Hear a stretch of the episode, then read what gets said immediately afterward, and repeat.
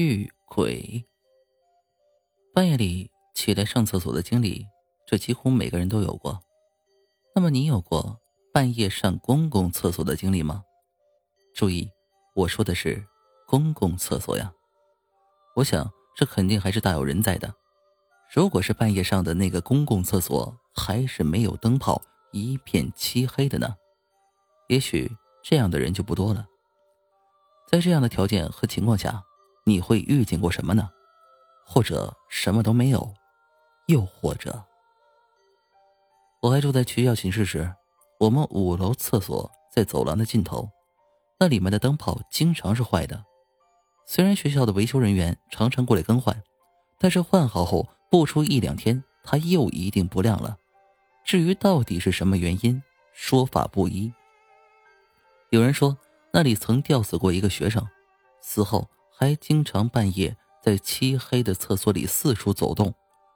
至于是不是有这么一回事儿又或者他为什么偏偏要在厕所里四处走动，没有人去深究。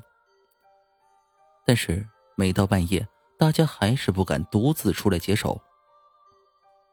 这天晚上，我多喝了点酒，回到寝室倒头就睡了。刚睡一会儿，我就被尿憋醒了，懵懵懂懂。爬起来就往厕所走。当走到半路上，被冷风一吹，我有些清醒了。这时的我已经到了厕所的门口，我突然想起关于厕所的故事，又忧郁了起来。望着厕所里漆黑黑的一片，就像一张张大的大口的怪兽正在等着我进去。不行不行，还是要找个伴才好。想到这里，我掉头跑回寝室，好不容易把一个正在睡梦里的同学拖了起来。他揉揉惺忪的睡眼，不满的说道：“哎呀，真烦人！你还来晚一点，那个红烧肉我就吃到了。你要是再不快点陪我去新陈代谢，我我直接让你在这喝啤酒。”我强忍的腹胀，狠狠的说道。终于在我的强迫之下，他陪我解决完毕后。那感觉真是一身轻松。回来后又不知道睡了多久，我居然又被那来势凶猛的尿意憋醒了。没有办法，只得再翻身起来。一看，走廊上平时亮的灯，不知道什么时候也被熄灭了。这下我终于明白什么叫背的时候，只好准备再让那同学辛苦一回。这时他睡得正香，嘴巴还不停的咂巴咂巴的，一定在吃他的红烧肉。可是这次任凭我软硬兼施，他死活也不肯起来了。神有三急，我只怕我再等下去，明天就要洗裤子了，已经顾不了许多，我只有硬着头皮向厕所跑去。走廊上静得有些可怕，只有我的拖鞋撞击地面。发出啪嗒啪嗒的声音，在黑暗里响着，显得格外的刺耳。来到厕所门口，终于我把心一横，埋头冲了进去。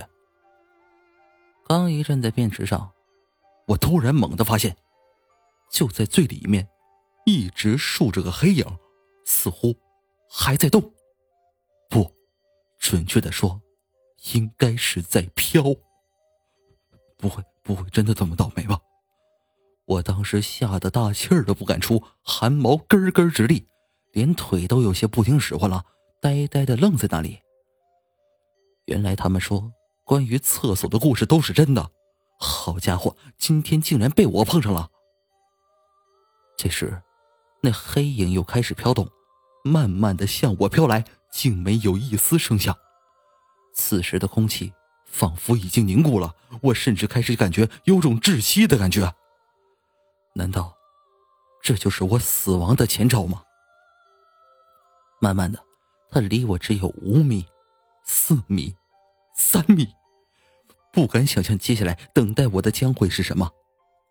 突然间，我记得好像在什么地方看过一篇文章，说这些当东西什么的最怕屎啊尿了的，屎现在是来不及了。这时他已经到了我面前，一股冷风向我袭来。只感觉一种寒意一直凉到了骨头里。我再没有多想，说时迟那时快，我用尽全力把尿对着黑影撒了过去。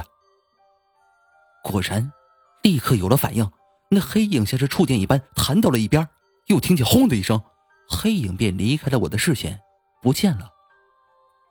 我拖着那条还在打颤的腿，没命似的向寝室跑去，几乎是滚着进了门。我还用颤抖的声音大喊着：“快起来，快起来！厕所有鬼！我我看见鬼了！”接着，我又以最快的速度把刚才的事情向他们说了一遍。等我带着那几个睡得晕头转向的同学冲到厕所门口时，借着外面一点微弱的光，发现还有一个隔壁寝室的同学在那里对着我们语无伦次的大叫着：“厕所有鬼！我看见看见鬼了！”神情显得极为狼狈。原来还不止我一个人看见了，看来他也吓得不轻。可当我们拥进厕所后，用打火机四处照了一遍，竟然什么也没发现。看来他可能已经跑掉了。大家没能满足好奇心，都有些不甘心，更有人居然开始怀疑是不是恶作剧。不可能！隔壁班那个同学冲着我们嚷道：“我刚才睡得迷迷糊糊，起来上厕所，正准备离开的时候。”我猛地发现里面立着一个黑影，我当时我就吓傻了，根本不知道该怎么办的时候，我突然感觉身上一阵发热，不知道是什么东西喷了我一身，吓得我往后一跳，结果就摔到便池里去了。等我再爬起来的时候，那鬼就不见了。听到这里，我寝室里那几个同学当场就笑翻在地上。原来当时轰的一声，是他掉到便池里去了，难怪我没有看见人。哎，这个世界上什么稀奇古怪的事都会发生。当你再次半夜上没有灯泡的公共厕所时，会遇见什么呢？除了鬼，当然就是另一个上厕所的人了。